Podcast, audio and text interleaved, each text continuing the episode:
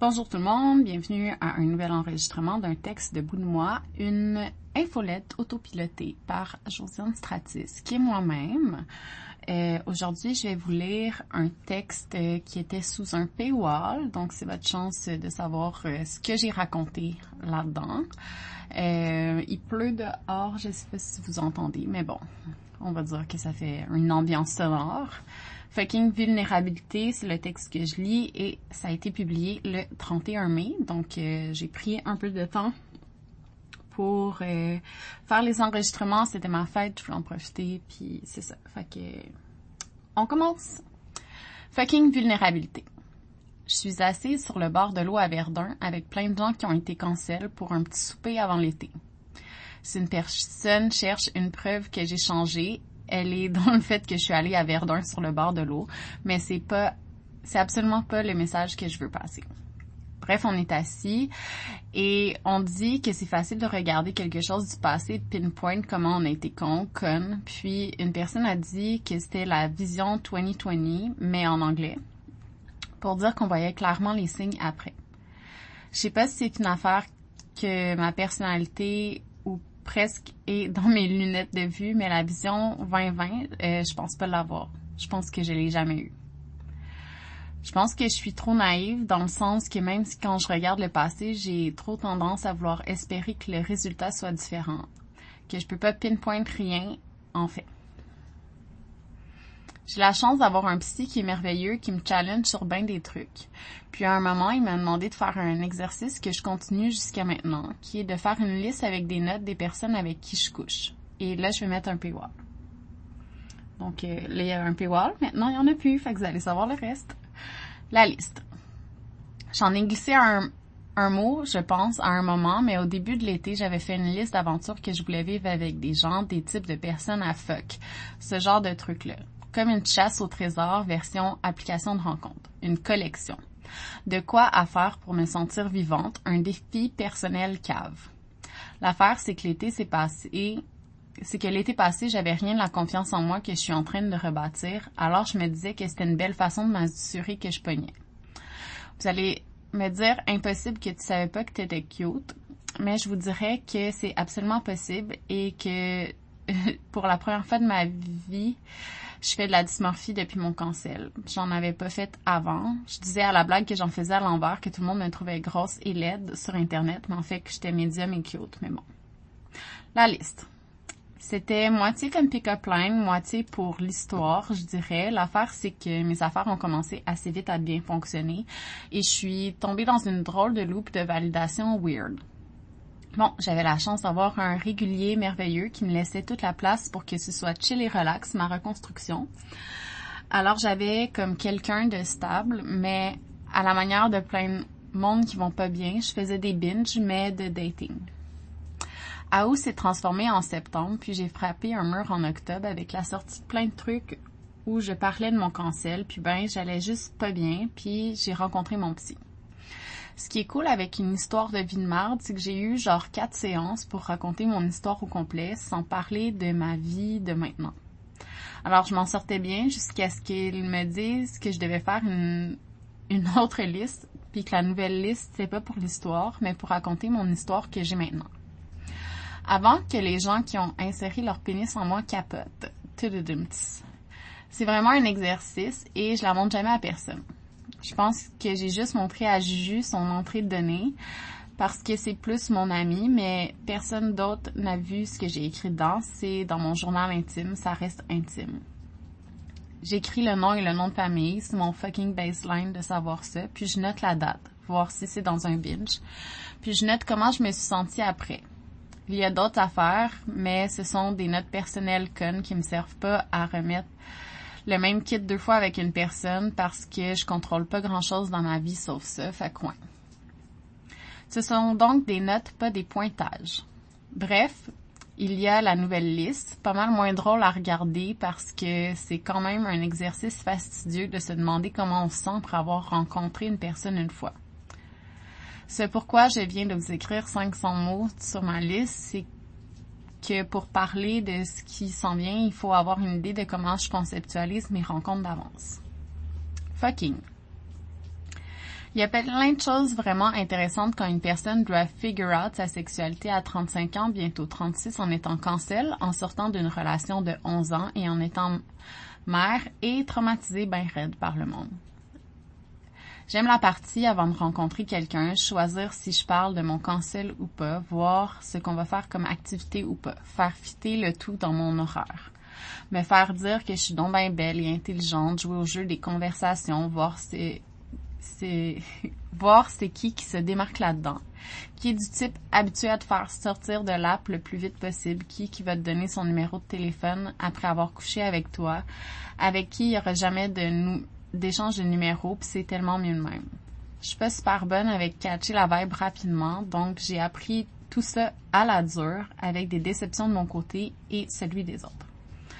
Parfois, j'aimerais dire que c'est mon TDAH qui me fait faire ça. J'y pars fixe sur des affaires. Après ça, je suis fatiguée. J'ai des performances inégales parce que dater pourrait être une job, oui, vraiment. Mais j'en ai une autre. Alors, je suis, j'ai aussi un nombre limité de bandwidth comme absolument tout le monde. Tout ça pour dire que ma liste, je l'ai conceptualisée comme quoi j'allais voir la personne juste une fois. Par exception pour mon régulier qui avait sa page à lui, le reste c'est une entrée de données. Ça pourrait être un Excel, mais je trouve que ça déshumanise l'exercice. Il y a de quoi de permanent on peut pouvoir effacer quelque chose. Si j'écris mon feeling après, c'est qu'il va rester comme ça. Je peux pas le changer après. Je vous rassure, j'ai comme j'ai comme peur de vous stresser, mais c'est pas stressant, mis à part une situation où clairement la personne et moi, on s'était mal compris sur l'expérience que je voulais avoir et que j'ai écrit horrible. Euh, il y a, y a au pire des bouches droites. Un bonhomme avec une baboune aussi, mais ça, c'est parce que la liste est arrivée vraiment plus tard que cette histoire et j'ai trouvé que le gars méritait sa baboune parce qu'il a été tellement too much sur me revoir quand j'avais expliqué que non. Et il a écrit une tonne sur moi, j'en reviendrai jamais, c'est la pire affaire. Il n'y a donc pas d'espace de prévu pour revoir une personne. Quand mon régulier s'est fait une blonde, j'ai comme été la genre de blonde de vacances d'un économiste, je pourrais dire, puis j'ai commencé à voir un autre gars avec qui que ça marchait pas du tout, du tout, avant de tout stopper et d'aller sur Field ou Feld, je sais pas comment on dit. Mettons que les intentions sont plus claires sur Phil, même ça arrive des bonnes et des mauvaises surprises partout tout le temps.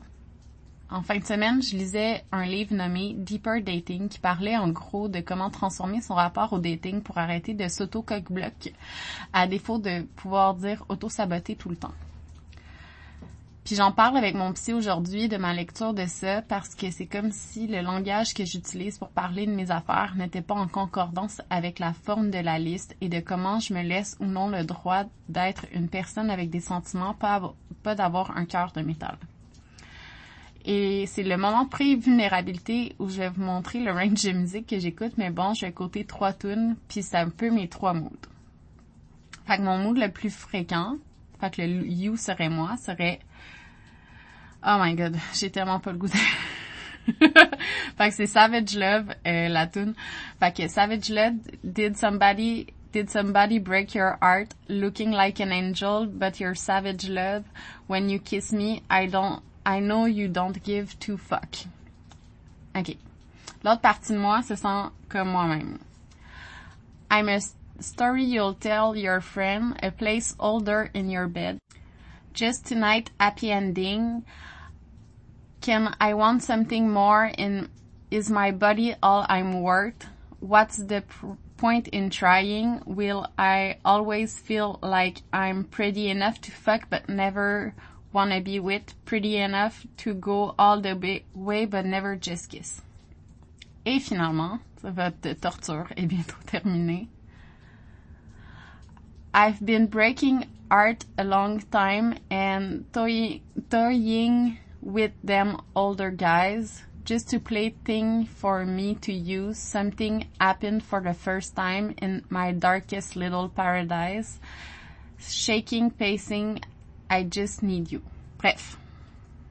Si j'explique avec mes mots à moi, c'est que d'une part, il y a vraiment une partie de moi qui don't give a fuck sur beaucoup de rencontres, dans le sens que j'apprécie le moment, c'est bien le fun, mais je suis contente que les entrées dans mon journal soient comme elles le sont et ils vont rester des petites lignes puis c'est tout. De l'autre, c'est que j'ai vraiment l'impression que pour certaines personnes, je suis juste une belle fille à fuck, puis c'est tout. Puis j'ai pas l'impression que ma personnalité, mon histoire intéresse ce monde-là. Dans un sens, c'est correct parce que c'est ce pourquoi je signe souvent. Mais parfois, ça me fait sentir pas super bien, tu sais, c'est normal, je pense. Puis l'autre, c'est de Taylor Swift, la dernière. C'est que j'ai aussi l'impression que de mon côté, ça fait bientôt un an que j'arrive avec les portes fermées puis que je range le monde dans mes cases en essayant de jamais avoir des sentiments non plus parce que je veux pas en avoir, parce que d'accepter d'être vulnérable, c'est de me mettre en danger. Vulnérabilité dans le livre que je lisais ce week-end, il y avait quand même des trucs intéressants parce que le gars veut pas que le monde arrête d'avoir du casual sex, qui est une affaire non plus que je veux pas arrêter. Mais il explique que le monde n'est pas obligé de se changer pour fitter le moule de ce qu'une personne devrait avoir comme attitude dans le merveilleux monde des applications de rencontres et surtout que tout le monde a des sentiments. J'ai aussi cette fausse impression que si je suis vulnérable, je me mets en danger et ça va contre l'idée même de la vulnérabilité de penser ça. Je vais vous recoller ma traduction du livre Atlas of the Art de Brené Brown. Dans un monde où le perfectionnisme, le fait de plaire et de prouver son utilité sont utilisés comme des armures pour protéger notre ego et nos sentiments, il faut beaucoup de courage pour se montrer et être présent à tous les niveaux lorsque nous ne pouvons pas contrôler le résultat. Il faut également de la discipline, une bonne connaissance de soi pour savoir quoi partager avec qui. La vulnérabilité n'est pas un partage excessif, c'est un partage avec des personnes qui ont gagné le droit d'entendre nos histoires et nos expériences. La vulnérabilité n'est pas une faiblesse, c'est notre plus grande mesure de courage. Défaire des patterns, c'est tellement pas le fun et long, mais mettons que quand je, je laisse pas assez d'espace dans mon cahier pour rajouter des fois où je vois une personne, une personne que je veux revoir, juste parce que lui dire que je voudrais la revoir me donne envie de me mettre en feu littéralement, parce que si je laisse aller les choses, le rejet se fait comme organiquement, c'est la faute de personne. Mais si je vis le rejet quand même, même si je vis le rejet quand même, parce que je me dis que je suis pas assez ou trop, pour qu'on ait envie de me revoir. Je me donne tellement de règlements, des affaires à suivre parce que je voudrais surtout pas paraître comme une personne avec des intérêts particuliers pour des personnes parce que sinon il y a des chances que je sois déçue. Puis je l'ai tellement été, je pense que c'est la pire chose du monde entier quand quand pas tant, quand ça fait partie de l'expérience humaine. Mon petit livre en fin de semaine, il disait que il disait de faire des exercices, puis bon, je les ai faits parce que ça me fait du bien de faire des choses comme ça. Ce qui ressort, c'est pas triste, mais disons que c'est à travailler. J'ai peur d'être proche des gens maintenant parce que j'ai peur de mettre ma confiance dans une personne qui va me laisser tomber. J'ai fait cette démarche-là parce que je crave l'intimité, même si je sais pas quelle forme elle va prendre, tout, que ça va prendre tout ça. Ce qui me fait le plus mal, c'est le rejet. Ce que je, je cherche, à être validée apprécié, vu et aimé.